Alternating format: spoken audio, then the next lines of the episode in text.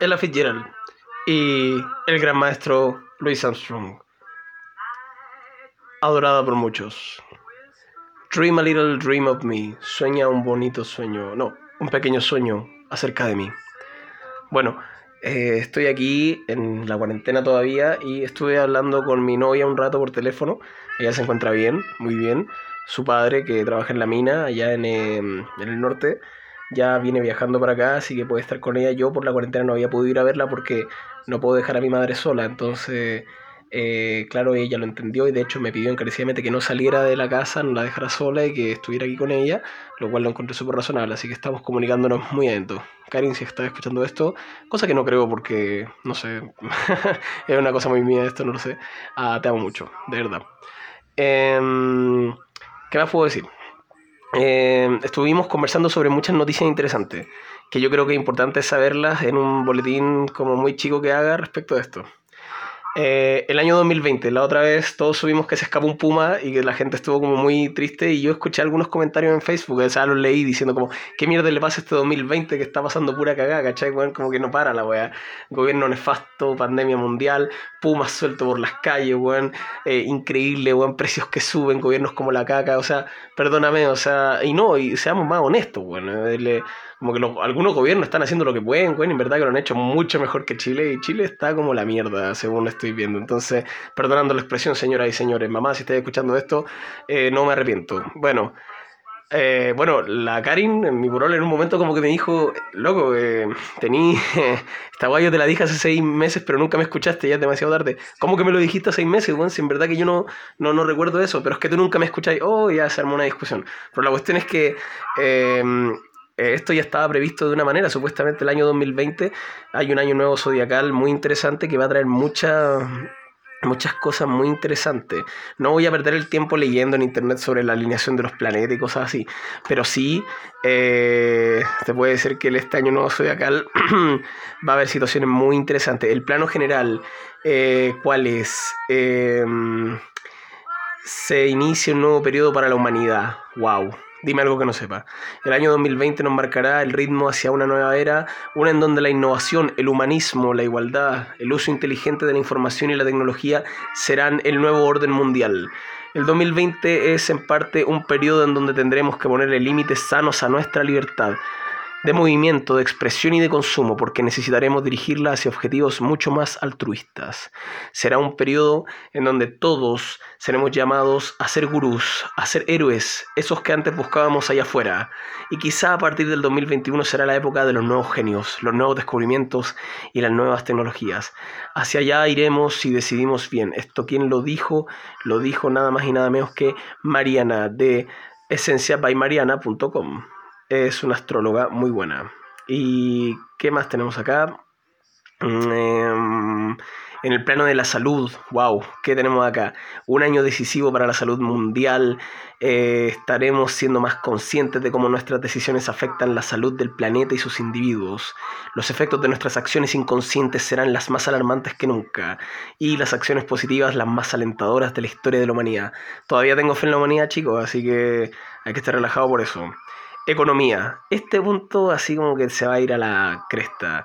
Se encuentra en tensión Saturno en, grado con Aries, bla, bla, bla, bla, bla. ¿Qué significa esta cuestión? Uh, Urano estará siete años más en el signo de Tauro cambiando radicalmente. Ojo con esto, porque ella dice, esto sucedió exactamente entre el periodo de 1920 a 1942. Si usted checa su libro de historia ya sabrá lo que pasó. Bueno, la Gran Depresión de 1920. A ver, eh, que causó estragos también en todo el mundo, ¿por qué no decirlo? Eh, ¿Qué más tenemos aquí? Las relaciones. Para las relaciones tienen un matiz menos denso que el resto de los aspectos. Ok, que dice, será un año en donde la actitud será un día a la vez. Habrá empatía, compasión humanas fuera de serie. La compasión y la empatía, la sororidad, la sororidad será algo que hay que ponerle el, el, ojo, ahí hay, que, hay que, ahí hay que apuntar. Muchas personas sacrificarán sus intereses por un bien mayor interesante cómo funciona esto. Quiero recordarles que todo esto que ella está diciendo lo dijo exactamente en... ¿Tiene la fecha esta cuestión? No. Mm.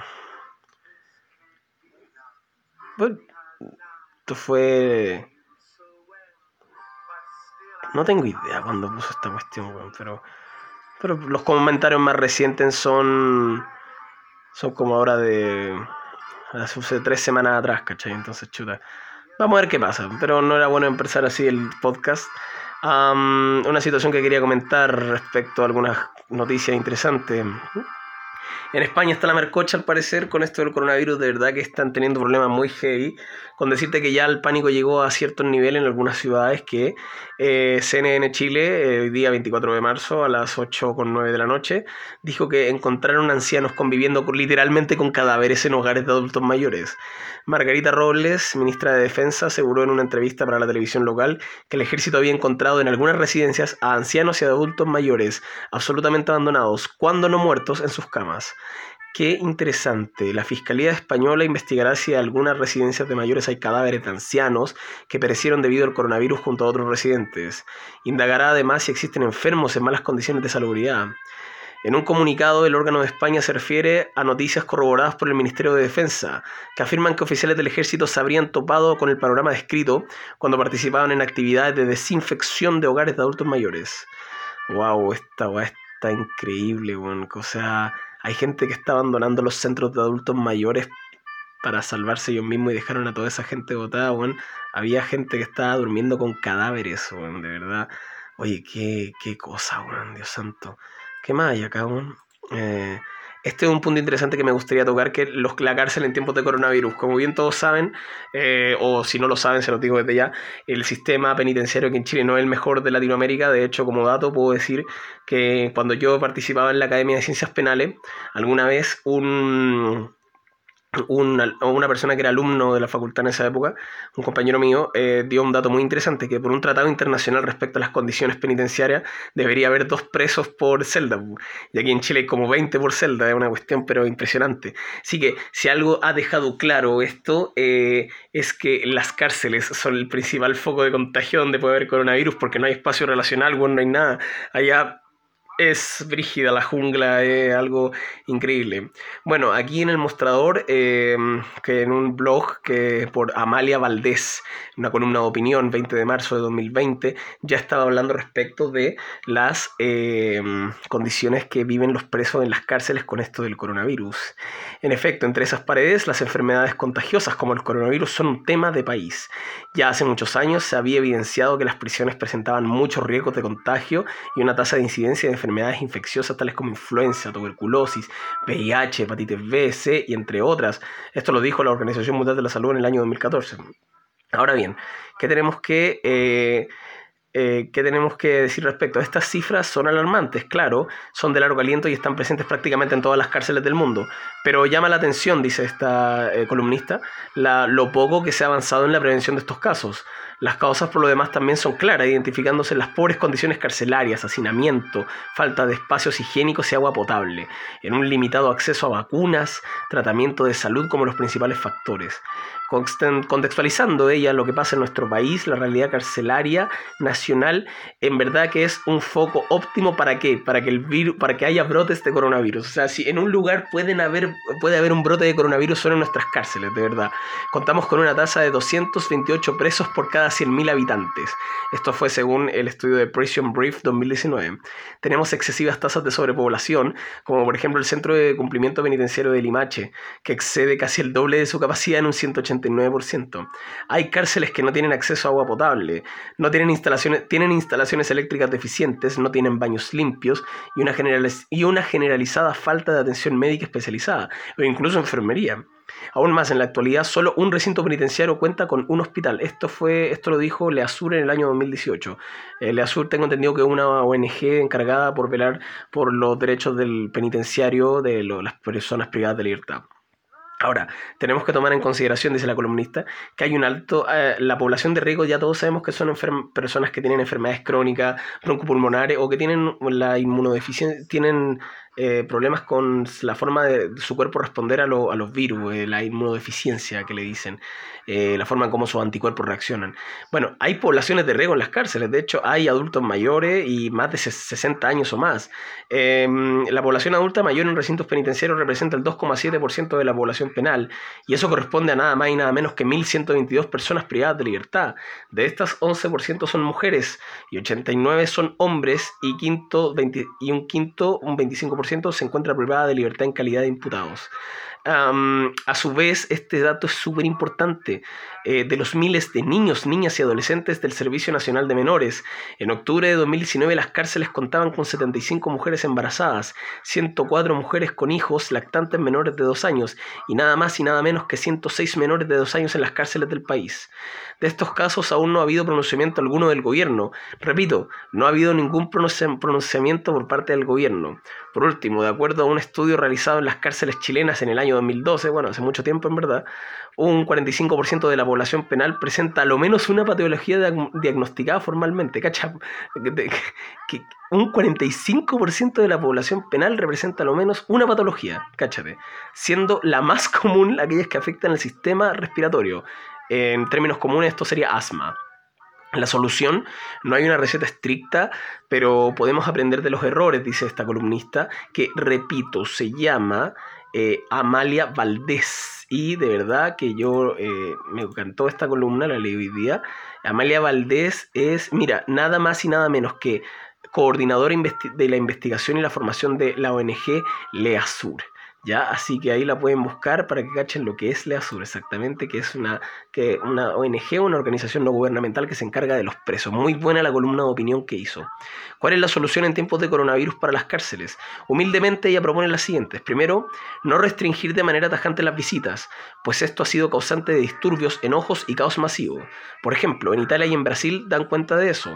Hay que considerar que muchos ante hay que considerar que, sin muchos antecedentes o información, a los presos se les restringen las visitas, lo que a su vez implica un bloqueo de ingreso de alimentos y otros bienes que requieren para su vivir, tales como bienes de aseo, etc. Hay que recordar que el coronavirus no solo impacta en la salud, sino también que en el bienestar social y mental. Por ello, se propone informar correctamente, tranquilizar y concientizar a la población penal. De esa forma, es más probable que ellos soliciten suspender las visitas, protegerse tanto a sí mismos como a sus seres queridos, como se ha observado en Bolivia y en Argentina que han seguido este Ahora bien, un segundo punto que dice ella, que sería muy bueno, es utilizar, en cuanto sea posible, medidas alternativas a la privación de la libertad. El gobierno ha mostrado avances sobre esto para la población adulta mayor, exceptuando a quienes han cometido delitos muy graves como aquellos de lesa humanidad. Sin embargo, lo cual yo en lo personal estoy totalmente de acuerdo. Sin embargo, puede ser también aplicado a las más de 14.000 personas en prisión preventiva o mujeres con hijos lactantes. Eh, Irán es un ejemplo al respecto de esto. Eh, qué interesante sería la, que el gobierno tomara esta opción, porque el, yo, yo siempre he considerado en lo personal que el sistema penal que tenemos es bueno en teoría, es muy bueno, tiene principios fundamentales importantes que faltaban hace mucho tiempo y por eso, de hecho, como que nuestro país fue el último en acogerse a una reforma, tengo entendido que fue el último en acogerse a una reforma del sistema procesal penal, lo que lo volvió bastante garantista.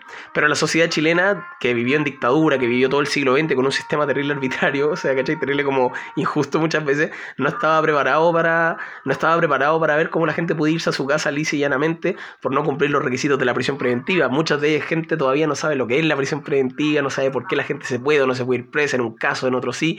Entonces, yo creo que esta solución es súper buena, ¿cachai? Pero no estaría preparada para toda la población. Mucha gente se sentiría muy insegura si eso pasara, ¿cachai?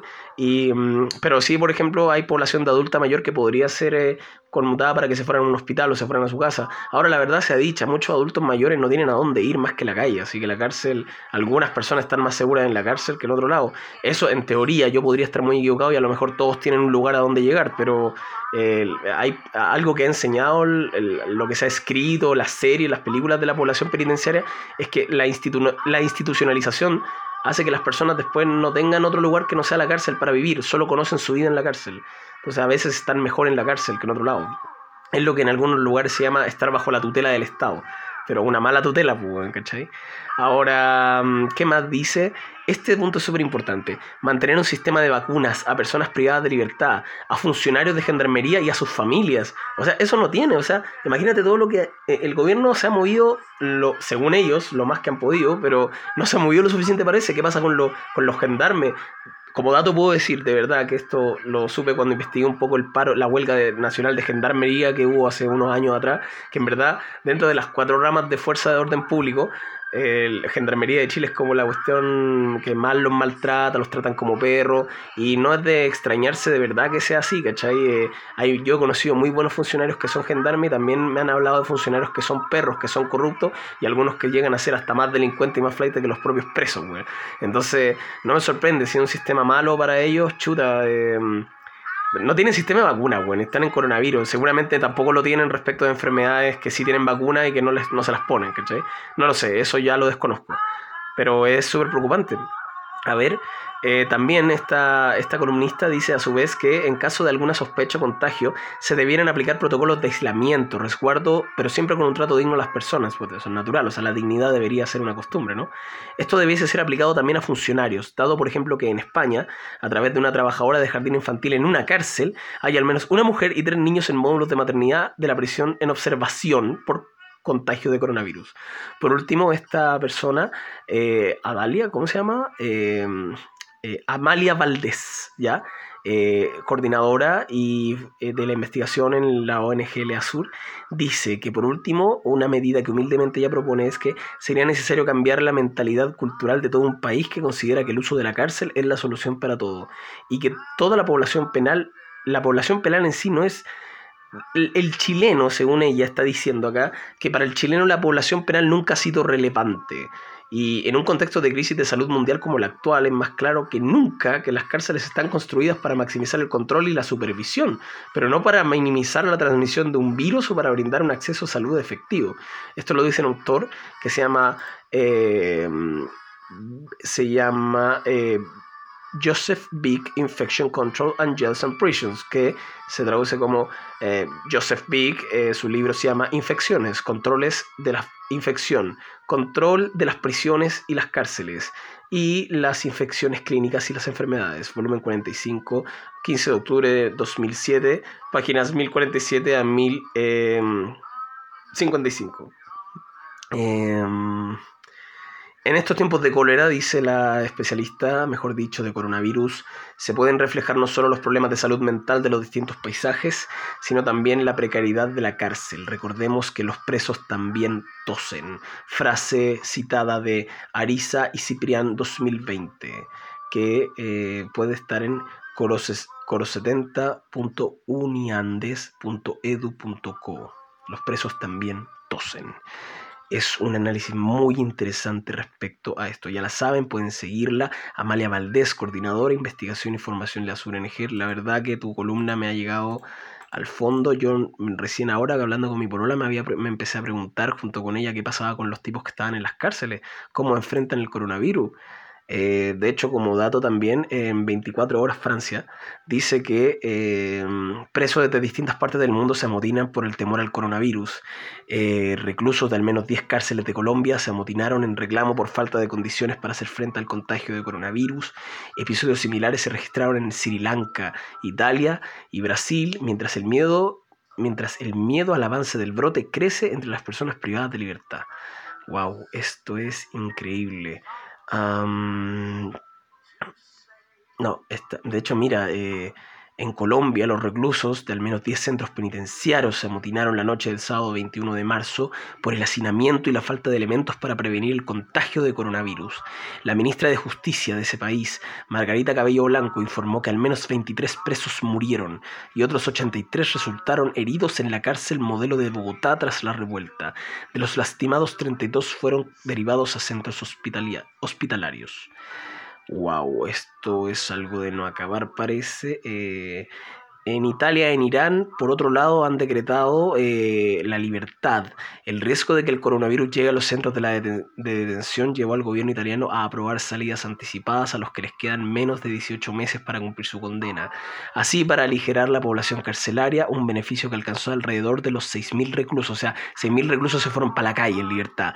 En Irán, por otro lado, el líder supremo, el ayatollah Ali Khamenei, que lo vamos a hacer ayatollah Ali Khamenei, Mahato anunció el pasado 18 de marzo que indultará, va a perdonar a 10.000 prisioneros, incluidos los políticos, días después de que fueran liberados temporalmente unos 85.000 presos en respuesta a la epidemia del coronavirus. Como lo vemos, es algo muy interesante esto que está pasando. otra, otra, otra circunstancia muy importante.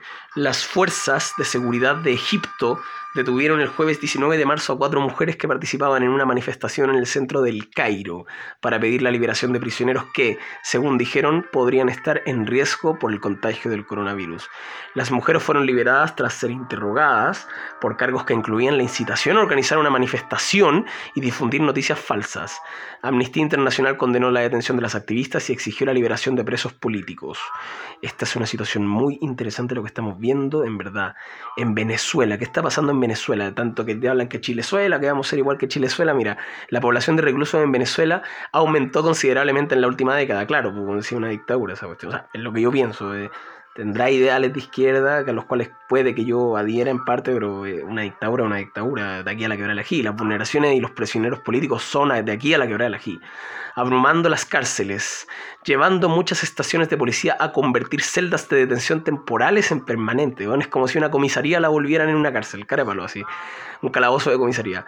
El acusado puede pasar meses o años esperando su juicio. Los centros de detención venezolanos a menudo carecen de baños, de personas, las personas duermen en el piso y muchos reclusos pasan sus días sin camisas o zapatos, en parte para combatir el calor infernal de las instalaciones sin ventanas, según testigos citados por la agencia Reuters. La mayor preocupación es la eventual restricción a las visitas.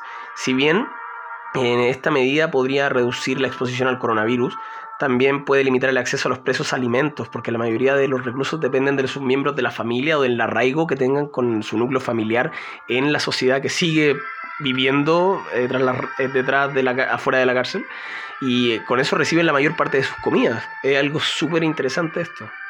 Bueno, con esto va esto, un análisis importante que hay que hacer respecto a la situación de los presos, que las personas privadas de libertad, es una situación de no acabar. si no podemos si el gobierno chileno no ha podido con el control efectivo, la cuarentena nacional en términos para asegurar a los trabajadores y a las pymes y toda esa cuestión que puedan mantenerse en sus casas para evitar la propagación acelerada del virus, imagínate lo que es para una cárcel. Yo no me imagino viviendo en una cárcel. Eh, sería, la, sería como el esclavo de todas las personas, el Perkin, weón. Pero además de eso, no, imagínate lo fome, weón, ser Perkin en la cárcel y más encima eh, tener, tener que aguantar toda esta situación de no tener medios para defenderte del coronavirus. Qué, terrible, weón. De hecho, podrían incluso informar sobre la tasa de suicidios, que que hayan habido estos días también, nunca se sabe lo que va a pasar. Bueno, con esto los dejo, voy a ir subiendo más podcasts a lo largo, espero que no los aburran porque a mí me entretiene hacerlo y así en caso de que me muera voy a dejar este legado de las cosas que hice mientras estaba en coronavirus, ¿ya? En la cuarentena. En el búnker seguimos acá, los zombies todavía no invaden, eh, esperemos que no, si no, aquí tengo para defenderme una corchetera y tengo muchos libros, así que... Eh, ah, y creo, creo, que hay un hacha por ahí, pero, pero la verdad no estoy tan seguro de que funcione, no creo que esté afilada. Un saludo cordial, su amigo Marguerite.